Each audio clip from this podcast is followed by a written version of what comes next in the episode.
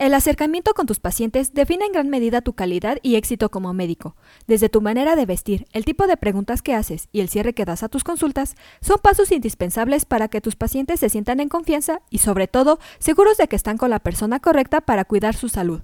Es por ello que en este episodio te compartimos algunos pasos para que realices una evaluación médica de calidad. Comencemos.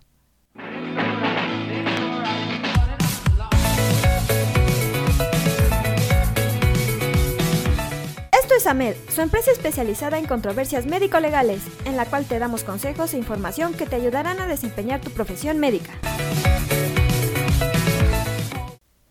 A continuación, les mencionaré algunos pasos recomendados para siempre tener una evaluación precisa y de alta calidad.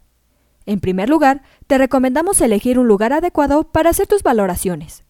Ya sea a distancia o de manera presencial, el lugar que elijas para llevar a cabo el primer acercamiento con el paciente es fundamental.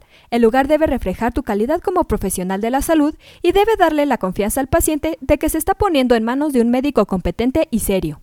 En segundo lugar, no olvides hacer un buen manejo del tiempo.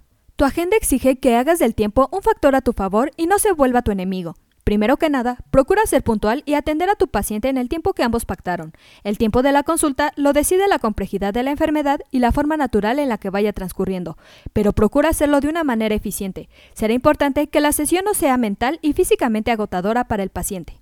Como tercer punto, recuerda que la actitud es esencial ante todo. Una vez que has elegido un buen lugar para la entrevista y que estás consciente de que el tiempo debe ser el necesario, tu actitud es el siguiente paso para hacer una consulta totalmente profesional. Es importante que trates al paciente con amabilidad, que escuches con atención sus dudas y que hagas las preguntas pertinentes de un modo amable. Sonríe sin verte forzado y hazle sentir confianza al paciente sin verte invasivo. Otra recomendación es dirigir tus entrevistas hacia los puntos esenciales. Es vital que durante la sesión abordes los temas esenciales para conocer el estado general de tu paciente.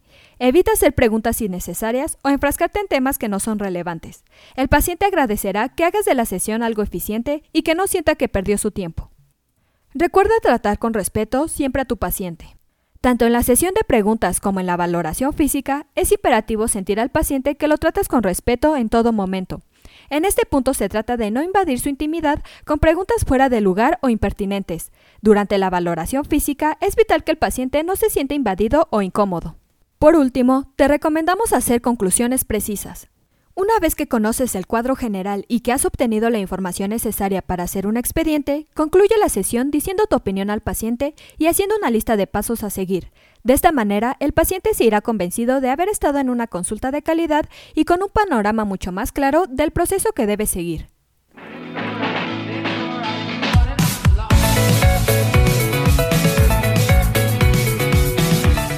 Aquí terminamos nuestro episodio de hoy. Espero que te haya sido de gran utilidad. Te invito a que no te pierdas nuestros próximos episodios y la forma de no perdértelos es suscribiéndote a nuestro podcast desde tu aplicación preferida. Y si te ha gustado, compártelo en tus redes sociales, con lo que estarás ayudando a otros profesionales de la salud a mejorar dentro de su consultorio o clínica. Y nos ayudarás a llegar a más personas. Recuerda visitar nuestra página en www.amdl.com.mx, así como en nuestras redes sociales que son Facebook, Instagram y Twitter. Hasta la próxima.